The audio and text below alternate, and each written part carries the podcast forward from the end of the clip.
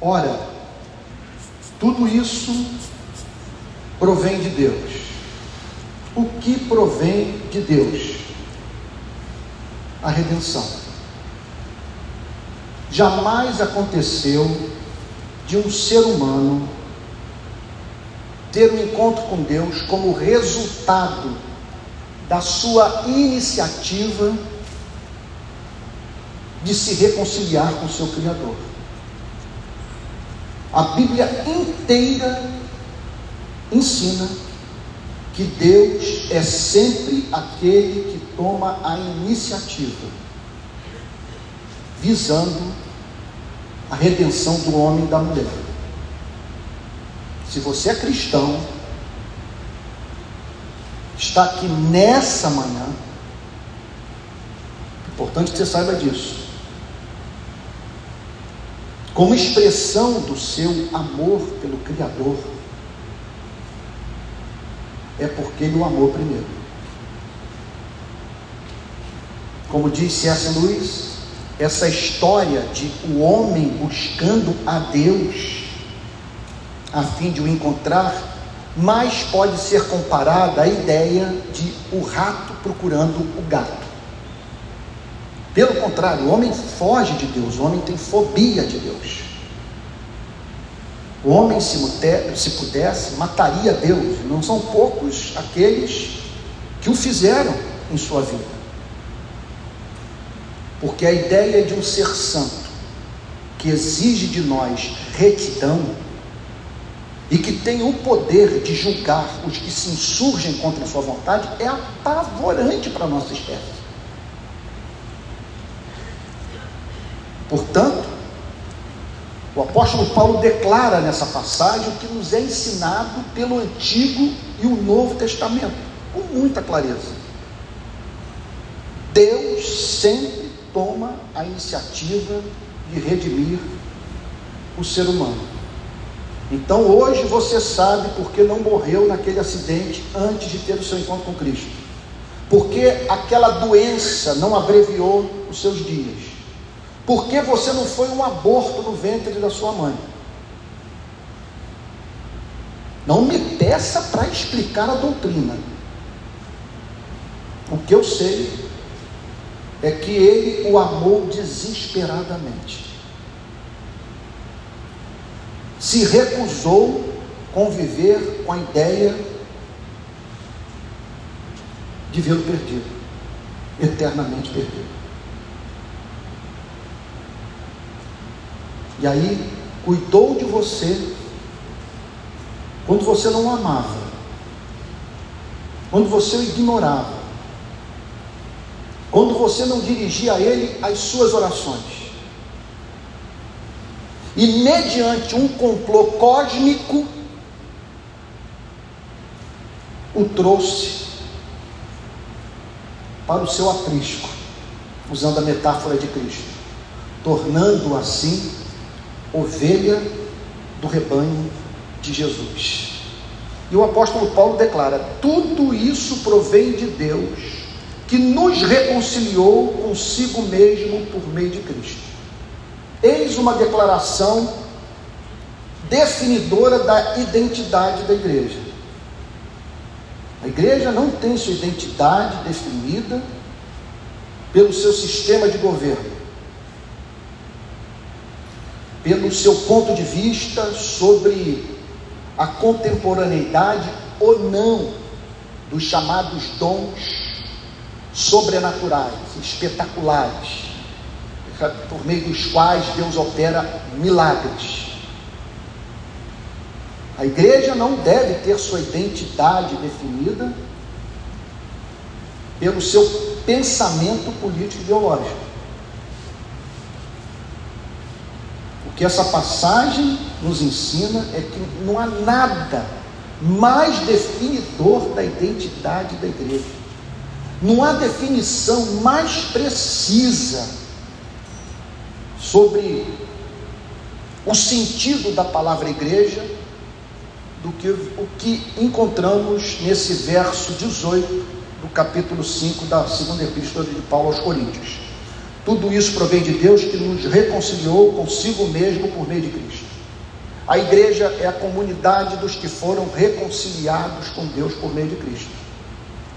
Então nós temos essa consciência. Nós temos a consciência de que ignorávamos o Criador dos céus e da terra, o sustentador do nosso batimento cardíaco, conforme eu costumo dizer. Nós não levávamos a sério. Nós não amávamos a Ele e não amávamos aquilo que Ele ama, os seres humanos. Contudo, em razão desse propósito eterno, desse amor ilimitado, Ele enviou Sua palavra ao nosso coração. Ele nos deu olhos para ver, ouvidos para sentir, para ouvir, coração para acolher o Evangelho de Jesus Cristo. E aí então nós fomos reconciliados com Deus, o que significa que acabou o conflito que havia entre nós e o nosso Criador. E tudo isso por meio de Cristo. Vou usar aqui uma metáfora, aproveitando a presença dos meus amigos policiais, que eu acredito que chocará especialmente a eles que estão familiarizados com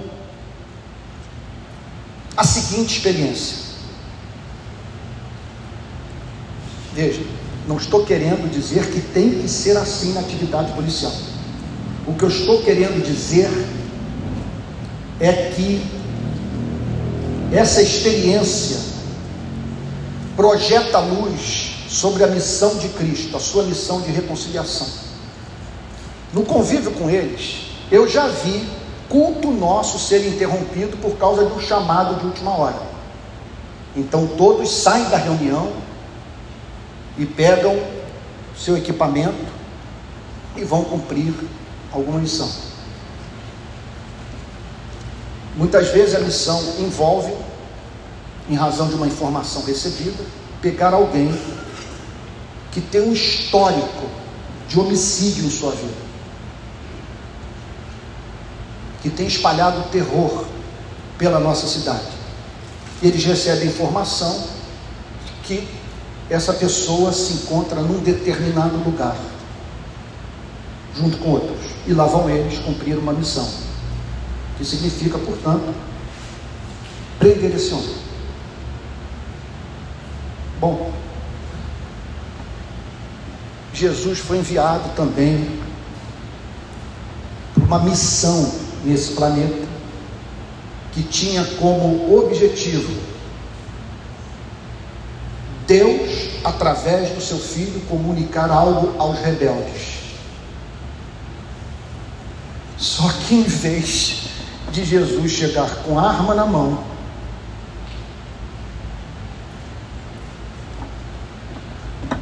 pronto para o confronto.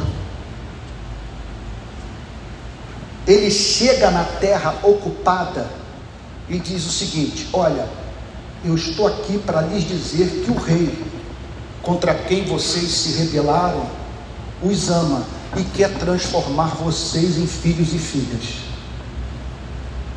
É isso que o apóstolo Paulo está dizendo. Imagina a cena esse é, é, é, é um mundo de terror, é um mundo de maldade, é um mundo de injustiça, é um mundo de crueldade, é um mundo de exploração.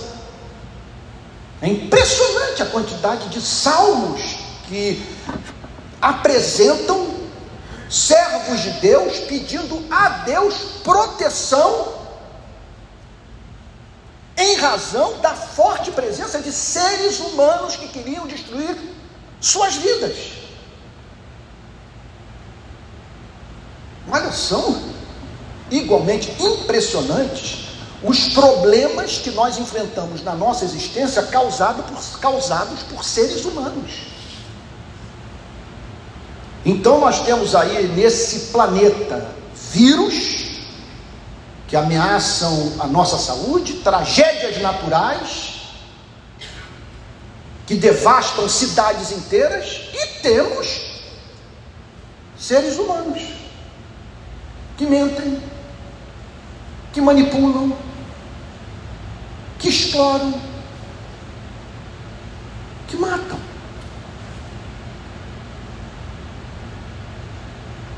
E aí então, o pai olha para essa rebelião, para essa maldade que está em curso nesse planeta,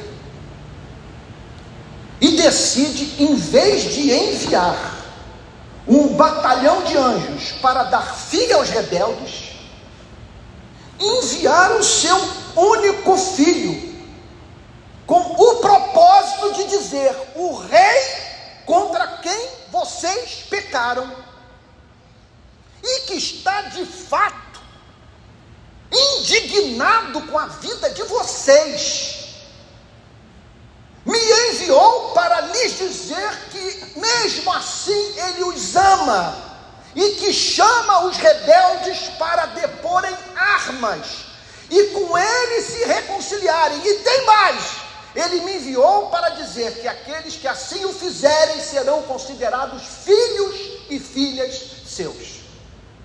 Essa é a mensagem do Evangelho. Por favor, gente, não vamos banalizar o significado da palavra pecado. Eu não estou falando de alguém num bar que está entornando a segunda cerveja. Eu não estou falando de alguém que está nesse momento participando, sei lá, de algum jogo de azar, está numa rinha de galo. O que eu estou dizendo é que o Filho de Deus veio para esse planeta para anunciar a mensagem de redenção para homens e mulheres que estão por trás de algo como a Primeira Guerra Mundial, como a Segunda Guerra Mundial, como a formação de campos de concentração ele veio para anunciar redenção para quem concedeu ou deixou que fosse concebido algo como Birkenau, Auschwitz, Dachau. Então ele olha para esse planeta de ser humano matando animal por esporte, devastando florestas, poluindo rios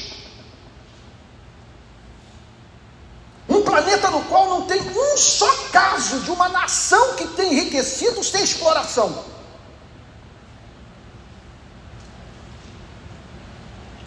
E em vez de enviar um asteroide contra esse planeta,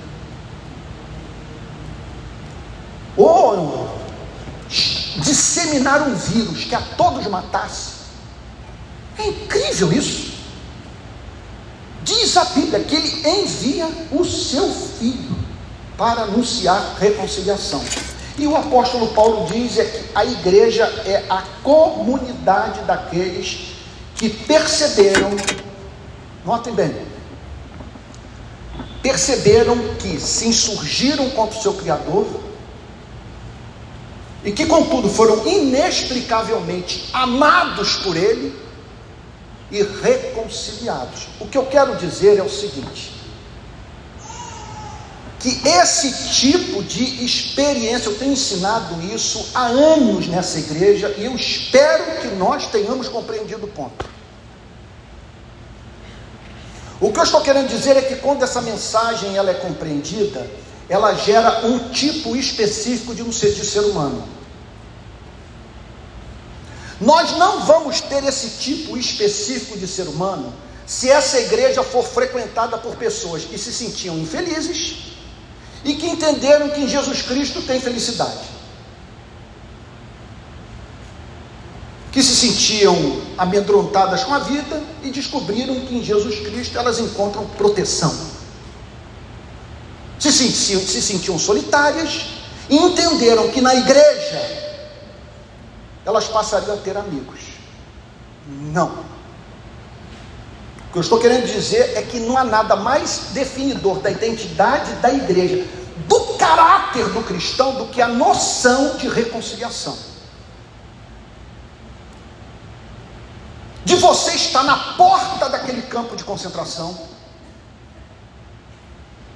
daquela mãe com aquela menininha dizer para você: o Senhor não se importa de nos colocar dentro dessa câmara de gás e destruir a vida dessa menina.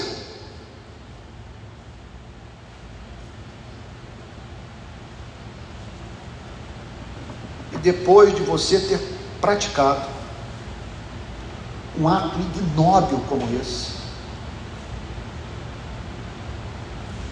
tomar consciência que, mediante o seu sinto muito sincero na presença de Deus, o seu arrependimento, sua fé em Jesus Cristo, você foi plenamente perdoado e passou a se relacionar com Deus que lhe ofereceu, a partir do ponto da sua conversão, uma memória apagada sem registro. Um Deus que lhe disse: Dos teus pecados eu não mais me lembrarei. O que acontece conosco? Como não acredito que haja uma só pessoa aqui que tenha participado de uma atrocidade como essa, você nunca se envolveu com algo análogo a um genocídio, você não entende o ponto. Você não percebe que o modo como você lida com as pessoas, com o garçom, com o porteiro de prédio, com seu cônjuge, com seus filhos, com seus irmãos na igreja, revela a presença de, dentro de você do mesmo princípio que moveu pessoas a criarem Dachau, Birkenau e Auschwitz. Esse é o ponto.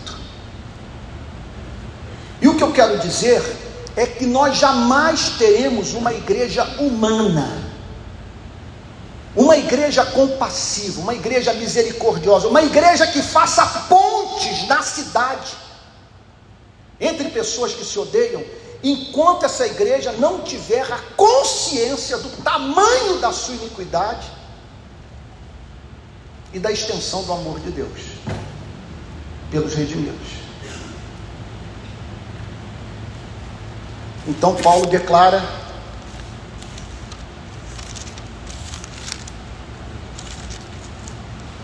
Tudo isso provém de Deus que nos reconciliou consigo mesmo por meio de Cristo e nos deu o ministério da reconciliação. O que, que significa dizer Deus nos deu o ministério da reconciliação? Prestemos atenção nisso e os meus amigos progressistas que estão me assistindo das mais diferentes partes do nosso país precisam entender o ponto, porque não poucos deles estão levando esse compromisso com a justiça social por um extremo profundamente anti-evangélico. Porque não há ministério de reconciliação na vida de alguns desses cristãos progressistas. Eles falam em reconciliação com minorias. Mas não tem um evangelho para pregar para as minorias.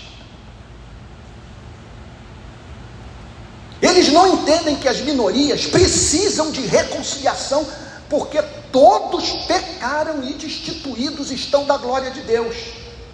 Eles estão obcecados em fazer pontes entre os homens. Mas não há pontes construídas entre os homens enquanto que os homens não tenham se reconciliado com o seu Criador. E isso precisa ser enfatizado, e eu quero dizer com muita clareza nesse meu dessa minha mensagem de despedida, que eu não faço parte desse progressismo que não tem compromisso com a evangelização do mundo. Aqui está o apóstolo Paulo com muita clareza dizendo: ele nos deu o ministério da reconciliação. Em que consiste esta reconciliação? Em um homem depor armas. O hétero, o homossexual, o negro, o índio, o muçulmano, seja quem for, o rico, o pobre, o opressor, o oprimido, o oprimido que oprime os oprimidos Todos precisam de reconciliação. Todos. Vai trabalhar em comunidade com um conceito romântico sobre a natureza humana, achando que pelo fato do ser humano ser pobre, ele tem uma natureza boa. Jesus anunciou o evangelho para os pobres, porque os pobres precisavam de reconciliação, e na minha atividade missionária entre os pobres, eu tenho testemunhado de pobres que oprimem os pobres.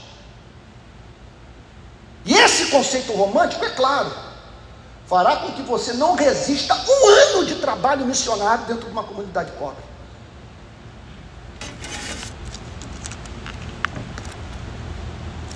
Ele nos deu o ministério da reconciliação. A igreja foi chamada para quê? A igreja foi chamada para eleger o presidente da república. A igreja foi chamada para botar um ministro no Supremo Tribunal Federal.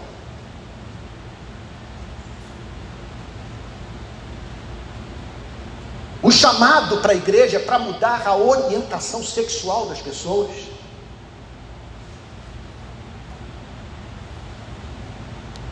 O que o texto nos ensina é que a igreja foi levantada por Deus para reconciliar a criatura com o Criador.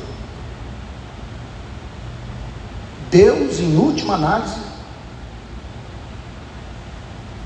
não está preocupado se o homem é casto ou não, se é abstêmio ou não, se é usuário de drogas ou não. Porque ele pode ser casto, ele pode ser abstêmio, ele pode ter horror às drogas e, contudo, não ter se reconciliado com seu Criador. Então, o ministério é um ministério de reconciliação. A iniquidade que houve nesse país nas eleições de 2018 foi a igreja de Jesus Cristo se esquecer do seu chamado para reconciliar o pecador com o Criador, fechando aliança com um projeto de poder político que escandalizou milhões desses que precisam ser reconciliados e que hoje estão surdos à voz da igreja porque não entendem como que a igreja pode ter feito uma escolha tão obscena.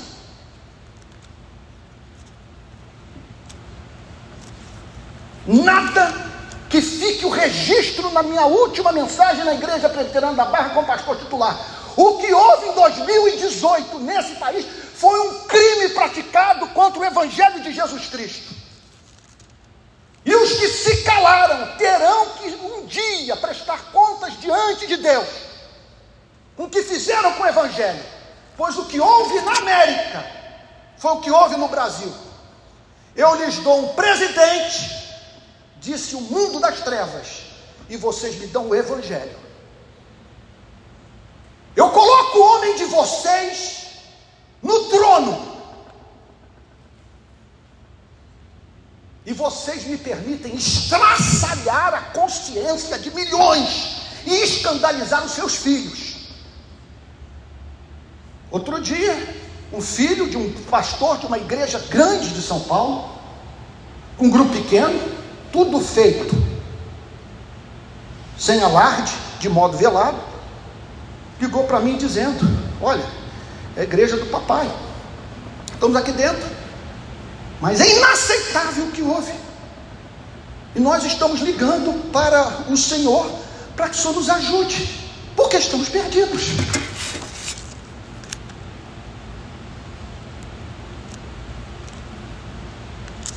A igreja não tinha direito de fazer isso. Porque o nosso chamado, nós não podemos tornar, presta atenção, nenhuma causa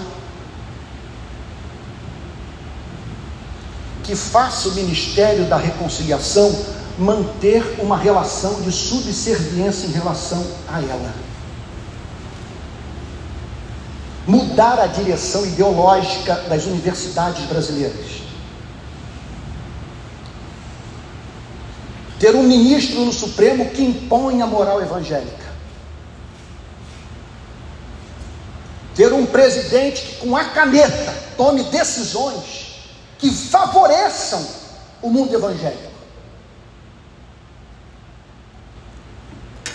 Não podem estar à frente do chamado da igreja para reconciliar a criatura com o Criador. Nós não temos o direito de criar pedra de tropeço para quem quer que seja. Pois o nosso chamado maior, aqui está o apóstolo Paulo dizendo, nos deu o ministério, o serviço da reconciliação. Fui chamado para cumprir essa missão no tempo e no espaço. E como é um trabalho que requer destreza, habilidade, sensibilidade, eu vou erradicar da minha vida tudo o que pode tornar a, a minha pregação sem sentido para aquele que me ouve, uma vez que ela está amalgamada ao que eu escrevo nas redes sociais. O que eu escrevo nas redes sociais é cretino.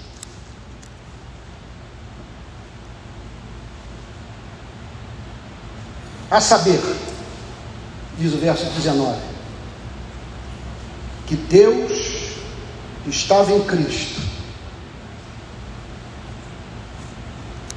reconciliando consigo o mundo. O que, que o apóstolo Paulo quer dizer? que Deus atuou através de Cristo, visando a reconciliação do mundo.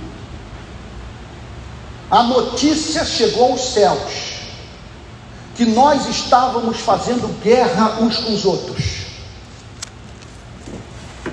Que nós nos tornamos capazes de pegar alguém que só é proprietário do seu corpo e que nos procura em busca do pão, e o colocarmos para trabalhar 8, 10, 12 horas por dia, seis vezes por semana, para no final do mês receber um salário mínimo, do qual ele tem que tirar metade para pagar o aluguel do seu barraco na favela. Essa notícia chegou aos céus de que pessoas estão envelhecendo precocemente porque estão dedicadas a tarefas repetitivas, enfadonhas, em lugares insalubres.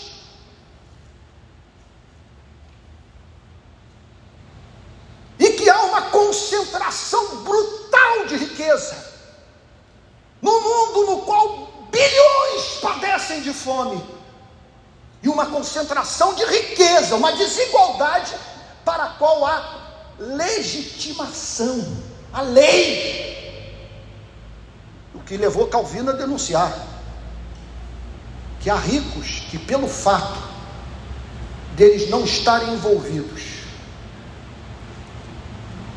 com roubo, julgam que com isso estão vivendo uma vida agradável a Deus, quando na verdade o que eles fazem é usar a lei para praticarem o que é odioso aos olhos do Criador explorar o pobre. Deus estava em Cristo reconciliando consigo o mundo, o planeta, não levando em conta os pecados dos seres humanos. O que, significa não levar em conta os pecados dos seres humanos?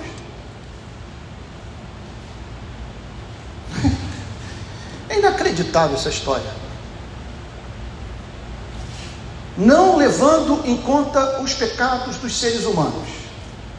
A gente só consegue conceber o significado de os pecados dos seres humanos, não é o caso de todos, mas é o caso de muitos, quando nós somos vítimas dessa iniquidade.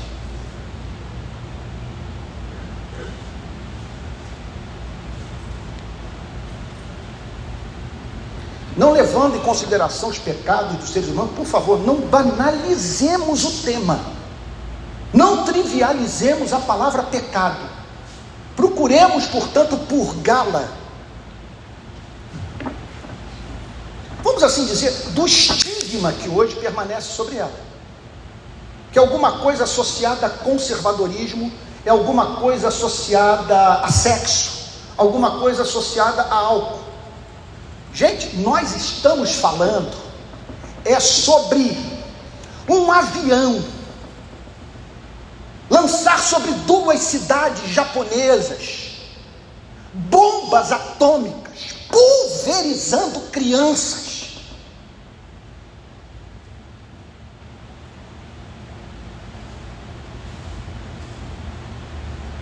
É de membro da nossa espécie fazer experimento com seu semelhante em campo de concentração. O que significa o seguinte: o que Paulo está dizendo é que Deus não levou em consideração as duas guerras mundiais. Ele não levou em consideração o que somos capazes até mesmo de fazer com o Evangelho de Jesus Cristo, de usar o Evangelho de Jesus Cristo para justificar as cruzadas, a venda de indulgências, o apartheid, entre tantas outras iniquidades mais. O que ele está dizendo é: Deus não levou em consideração os pecados dos seres humanos, não que ele não os considerou, não que eles não fossem repulsivos para Deus, mas porque Deus é possuidor de um amor irritante.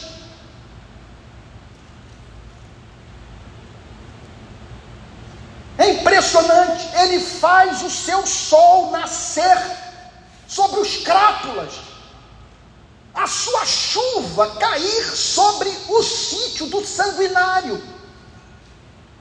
Assim ele é, irritantemente bondoso, paciente, longânimo. Então o apóstolo Paulo declara: Deus estava em Cristo, Deus estava usando Cristo como seu mensageiro, como seu embaixador como seu representante, era o seu filho, era a expressão exata do ser de Deus, reconciliando consigo o mundo. Não é reconciliando pobre com rico, embora isso esteja envolvido como corolário dessa reconciliação, mas reconciliando o pobre e o rico, o analfabeto e o erudito, o opressor e o oprimido reconciliando os seres humanos com o seu Criador, não levando em conta os pecados dos seres humanos e nos confiando a palavra da reconciliação. Gente, aí que eu chamo a atenção de vocês para a iniquidade que houve nesse país em 2018. De 2018 para cá, e pasmem, depois de todo tratamento que esse país recebeu do presidente da República durante a pandemia e a igreja continuar calada e os que deram o seu apoio se manterem silentes por covardia. Ele nos deu o ministério da reconciliação. E em conexão a isso, diz o apóstolo Paulo, nos confiou a palavra da reconciliação. Que significa o seguinte: o Evangelho está sob a custódia da igreja. Não é responsabilidade do PT, não é responsabilidade do Centrão, não é responsabilidade do Senado Federal, do Congresso Nacional, da Câmara dos Deputados, não é responsabilidade do presidente da República.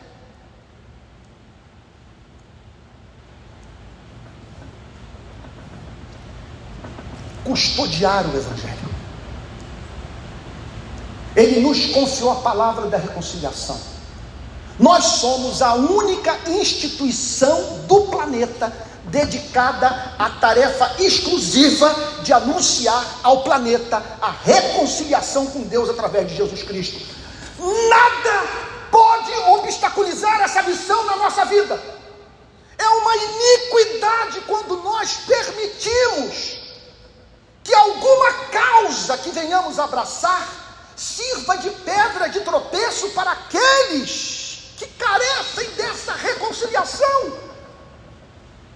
Não há nada mais hediondo do que um amigo nosso deixar de nos ouvir.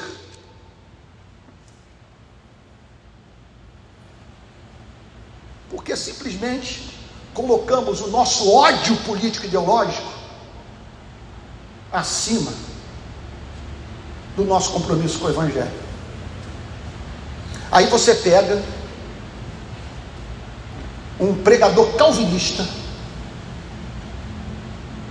que de 1940 a 1968 foi pastor da capela de Westminster, de uma igreja congregacional, no centro de Londres, no bairro de Westminster, Martin Lloyd Jones, cuja memória é cultuada por não poucos reformados, a começar por mim, que simplesmente redigir um trabalho acadêmico a fim de sistematizar o pensamento desse homem, que foi levado a dizer: cristianismo não é anticomunismo. E se essa é a forma que lidamos com os comunistas, nós não conseguiremos ganhar nenhum comunista para Cristo.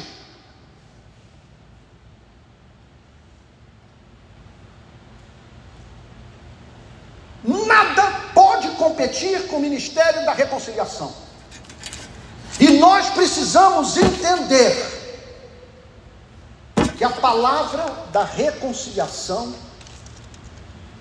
está sob os nossos cuidados. Ele nos confiou a palavra da reconciliação.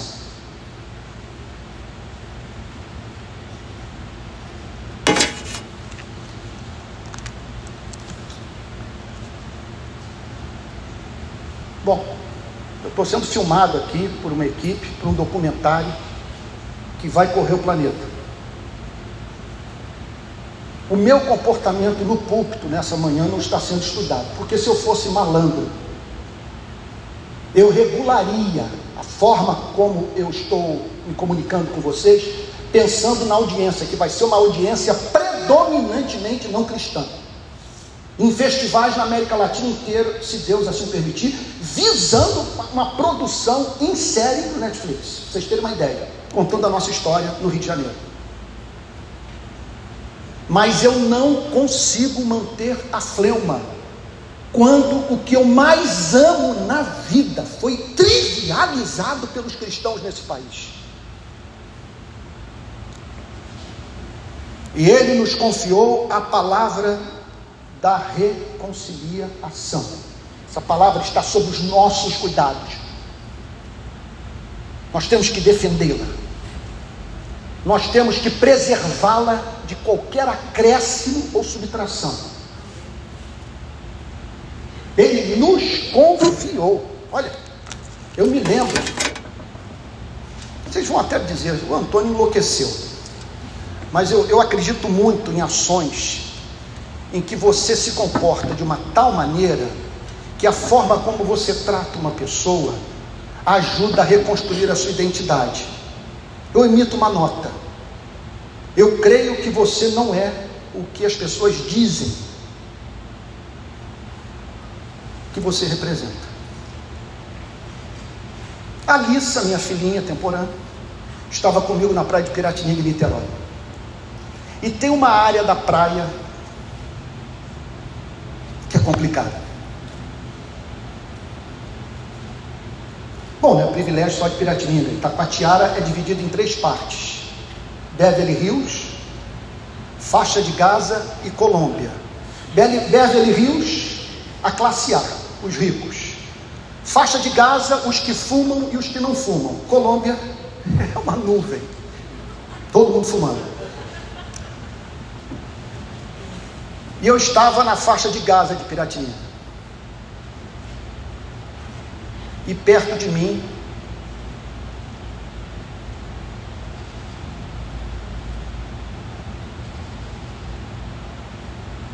gente muito pobre. Eu cheguei para o grupo e disse o seguinte: Olha, essa aqui é minha filha. Eu estou precisando ir na água Eu não me lembro o que, que eu ia fazer. Se eu ia pegar, encher o balde de água para a gente limpar o pé e voltar a entrar no carro. Vocês poderiam cuidar dela para mim? Eu nunca vou me esquecer do zelo com que aqueles brasileiros despossuídos cuidaram da minha filha. Eles se sentiram honrados. A impressão que eu tinha é que todos estavam prontos a dar a sua vida para cumprir aquela missão. Esse Senhor confiou sua filha a nós.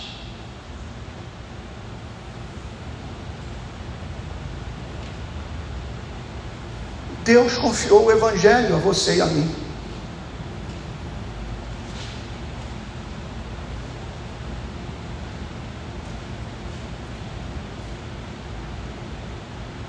Nos confiou a palavra da reconciliação.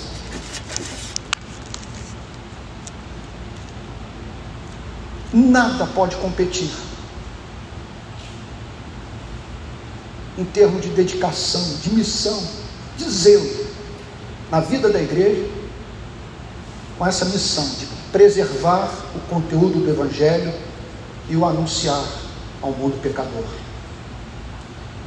Verso 20: Portanto, somos embaixadores em nome de Cristo. Sabe o que significa isso?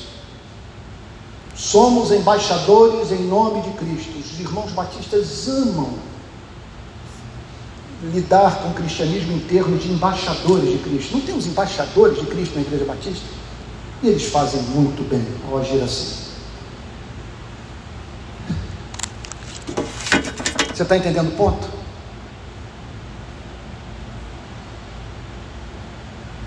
Vocês são representantes de Cristo na terra. Quando alguém se filia ao Rio de Paz, e a Thaís, jornalista que trabalha comigo hoje nas favelas do Rio de Janeiro, PP também, entre outros, sabem que quando uma pessoa vai em nome do Rio de Paz trabalhar na favela, ela vai na, na condição de representante dos valores cristãos que regem a minha vida. Número um, vocês não vão incensar o crime usar a desigualdade social para justificar o que é hediondo. Número dois, nenhum rapaz aqui fica sozinho com mulher em barraco. Número três, ninguém aqui faz promessa que não pode cumprir. Número quatro, não recebemos um centavo de bandido. Quem infringir essas normas estará deixando de ser um representante nosso na comunidade. E é isso que o apóstolo Paulo está dizendo. Nós somos embaixadores. Isso é um peso. Nós não temos o direito de, na condição de embaixadores, com o nosso comportamento, emitir uma nota que faça o mundo acreditar que nós somos uns malandros, sem caráter, não confiáveis moralistas, que querem impor o seu modo de pensar a outros. Quando nós sabemos que fomos chamados por Deus para anunciar reconciliação, anunciar um Deus gracioso para o mundo mau. E aí então Paulo prossegue dizendo: portanto, somos embaixadores em nome de Cristo, como se Deus exortasse por meio de nós. Você está entendendo o ponto? Meu Deus, é, é alguma coisa assim assustadora. É como se Deus exortasse por meio de nós. É, é, é, é o que ele está dizendo é que Deus fala por meio dos cristãos.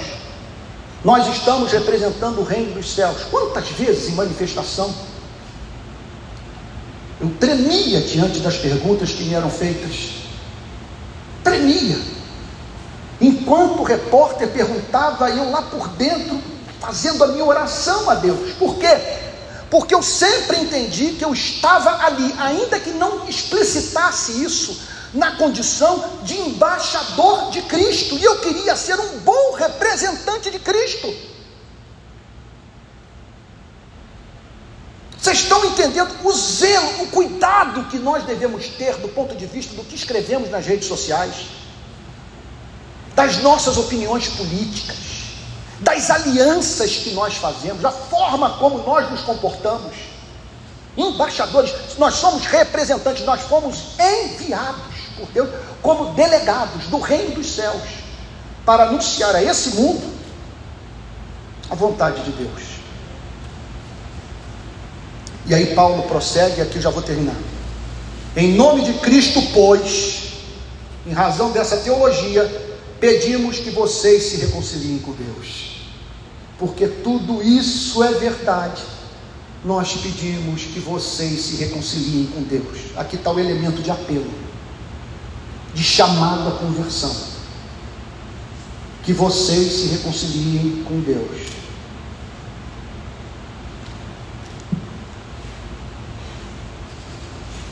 Por fim, último versículo.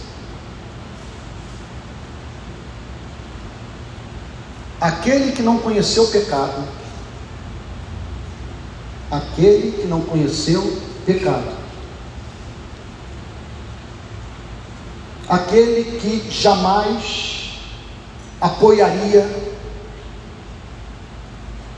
criação de campo de concentração, aquele que jamais justificou a exploração da mão de obra da classe trabalhadora. Aquele que nunca trivializou a vida do próximo.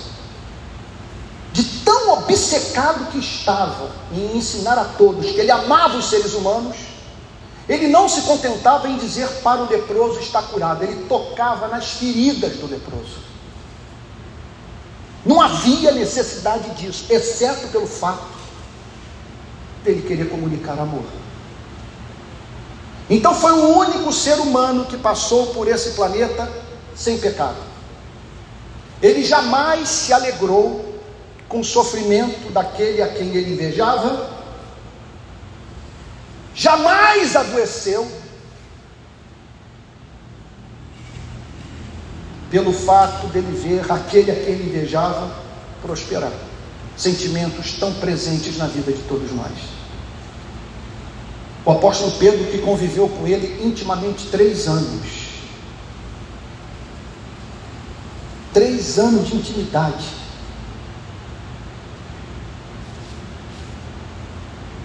que testemunhou o Senhor Jesus fazendo suas necessidades fisiológicas enquanto eles andavam a pé pelo território da Palestina.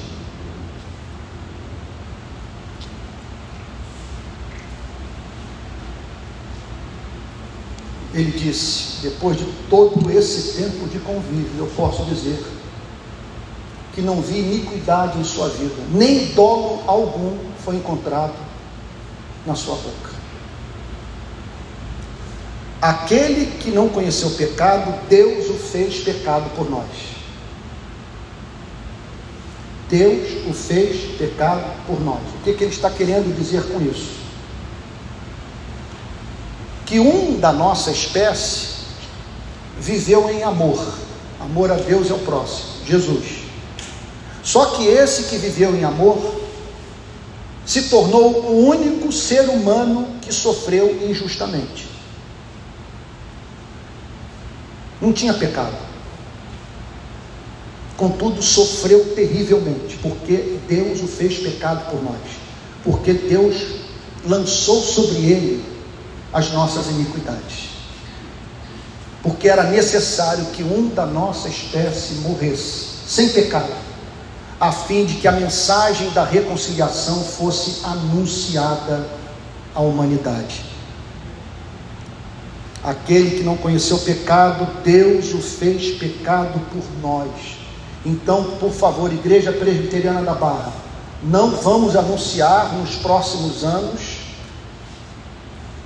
a graça de Deus, ou algo subjetivo como a bondade de Deus, o amor de Deus. graça, amor e bondade na Bíblia tem nome próprio, nome pessoal. Chama-se Jesus Cristo.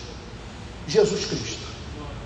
Deus o fez pecado por nós, para que nele fôssemos feitos justiça de Deus. Deus o fez pecado. Significa o seguinte: que ele desviou a sua ira de nós e a trouxe para si mesmo, punindo os nossos pecados na vida do seu único filho. E assim, portanto, conquistou para você e para mim uma justiça.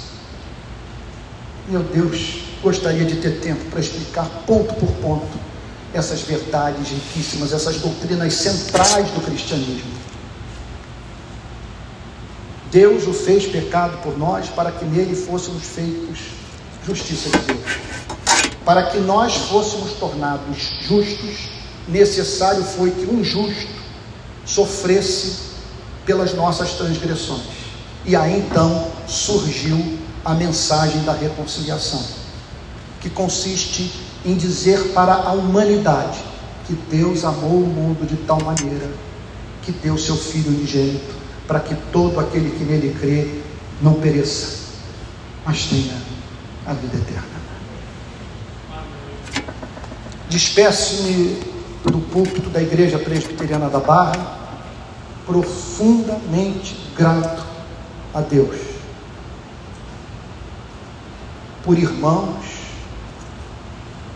que me amaram mais do que os amei tenho consciência que, em especial, nos últimos 15 anos eu fui um pastor muito ausente. Mas Deus sabe o que eu sonhava.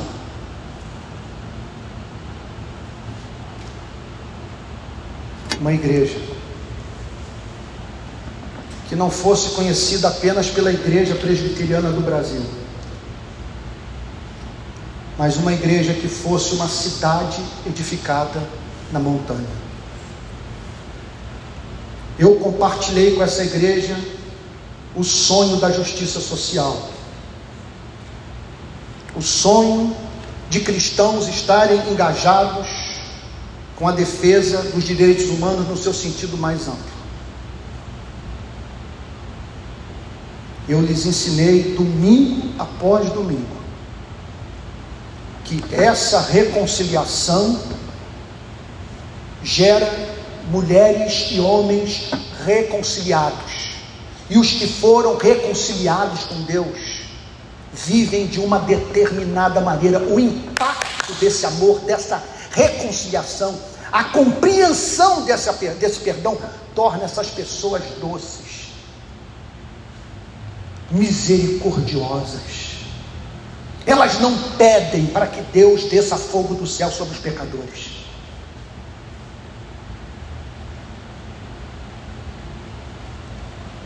Despeço-me da igreja sem ter receio de que um só escândalo meu que esteja oculto na igreja presbiteriana da Barra emerja, venha à tona. Não cobicei prata e ouro de nenhum de vocês não há uma só pessoa aqui que possa dizer que eu pedi dinheiro a ela. Não há uma só moça que possa dizer que eu não a tratei como irmã.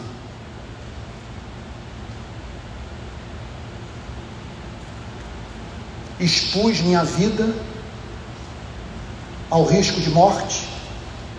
Há 15 anos eu vivo na minha cidade como se eu fosse estrangeiro. Sendo privado de uma paz que eu só experimento quando eu estou fora do Brasil. Expus minha família, corri o risco de perder tudo, e me tornei objeto de ódio.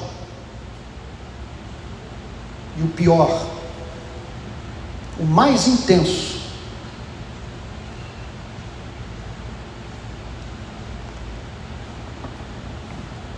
vindo da direção de onde eu não poderia imaginar. Porque aquele que sentava comigo, comigo à mesa levantou contra mim o calcanhar, como diz o salmista. Me deu um coice. Irmãos na fé não queriam mais sair ao meu lado em foto. Pessoas não quiseram mais, nesses últimos anos, receber convite da Igreja Presbiteriana da Barra para vir aqui pregar. Livreiros pediram para que os meus livros não fossem mais enviados.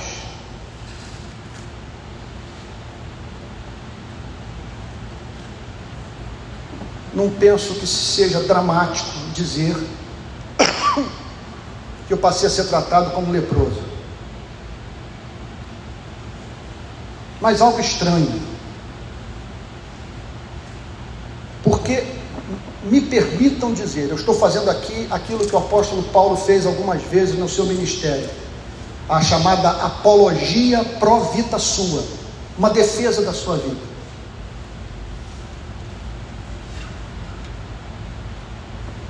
Eu nunca vi uma pessoa nesse país cortar trecho de mensagem minha e dizer: aqui está a heresia, aqui está o ensino da mentira, aqui está a, mensagem de um homem que deixou de pregar a palavra de Deus.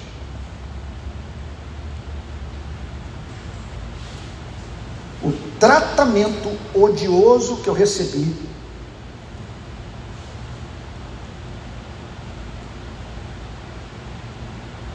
Foi subproduto do fato de que passei a defender causas nessa igreja que passaram a ser interpretadas como causas do comunismo, não do cristianismo.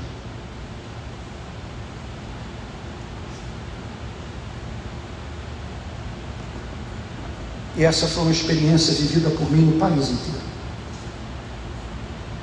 Fui participar de um congresso na África, uma entidade brasileira que recebe dinheiro dos Estados Unidos disse: não podemos participar desse evento porque o Antônio Carlos vai ser o principal preletor dele.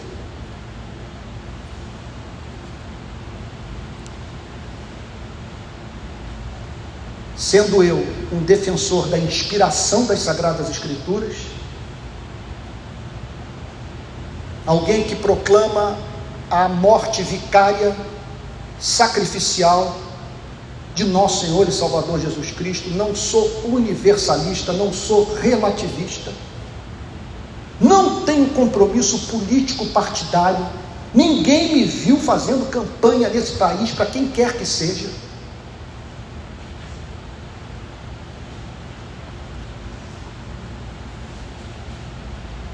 Então despeço-me dessa igreja com o sentimento de que honrei, honrei a minha vocação. No período da minha conversão, em razão de ser filho de um policial pobre e honesto, eu vivia numa casa com cinco pessoas, com dois quartos. Um apartamento em Santa Rosa, que foi a única herança que meu pai deixou para minha mãe viúva. Naquele período, portanto, eu dormia no quarto de empregada. Logo nos primeiros dias de conversão, completamente apaixonado pelo Evangelho de Jesus Cristo, eu procurei na Bíblia algo que fundamentasse a minha missão no mundo a partir daquela experiência incipiente de conversão. E veio ao meu coração João, capítulo 1, versículo 8. E ele não era a luz, mas veio para que testificasse da luz. É uma passagem alusiva ao ministério de João Batista. João Batista não era a luz, mas essa foi a sua missão, proclamar a luz, e foi o que os irmãos viram eu fazer nesses anos todos aqui na igreja expondo livros inteiros das Sagradas Escrituras, versículo por versículo, tratando de todas as doutrinas e das passagens mais complicadas que os pastores não ousam levar, não vou dizer todos, mas muitos, não ousam levar para o público que esvazia a igreja.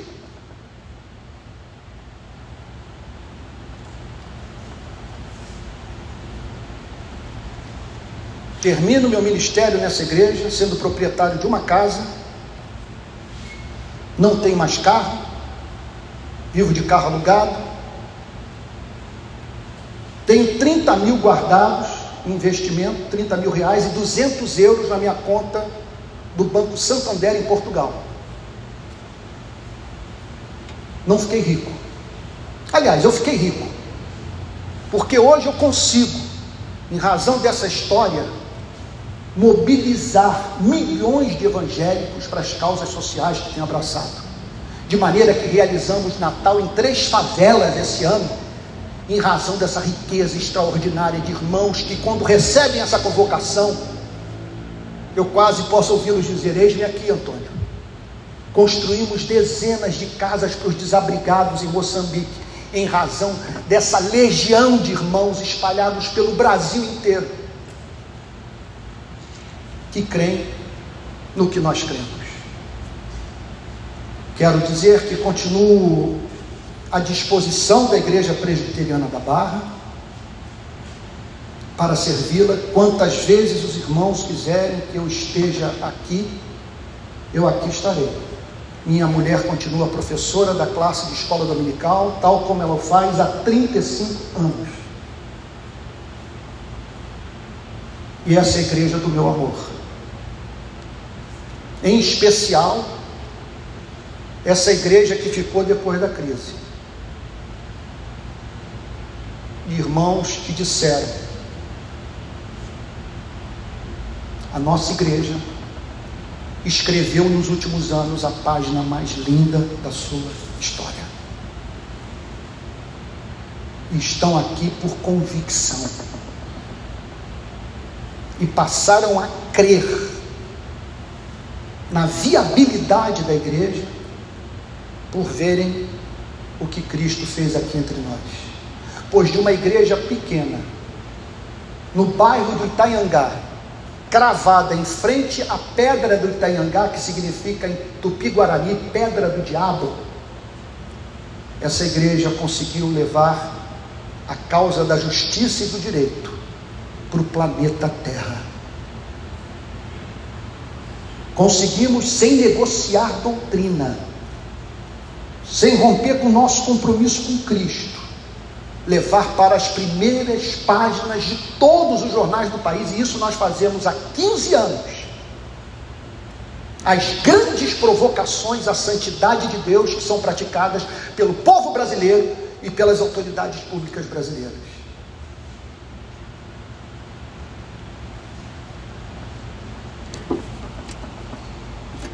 Despeço-me da igreja na condição de pastor titular, na esperança que cada um de vocês, membros da Igreja Presbiteriana da Barra, entendam o significado de terem em suas mãos a responsabilidade de zelarem pela manutenção da pureza do Evangelho de Jesus Cristo. E anunciarem esse Evangelho ao mundo. Que nenhum de vocês desonre o chamado divino para ser embaixadores de Cristo são representantes de Cristo na terra, não tornem indigna essa função. Porque se são embaixadores, vocês devem mostrar a esse mundo que vocês foram enviados por um país diferente. Vocês são de outro planeta.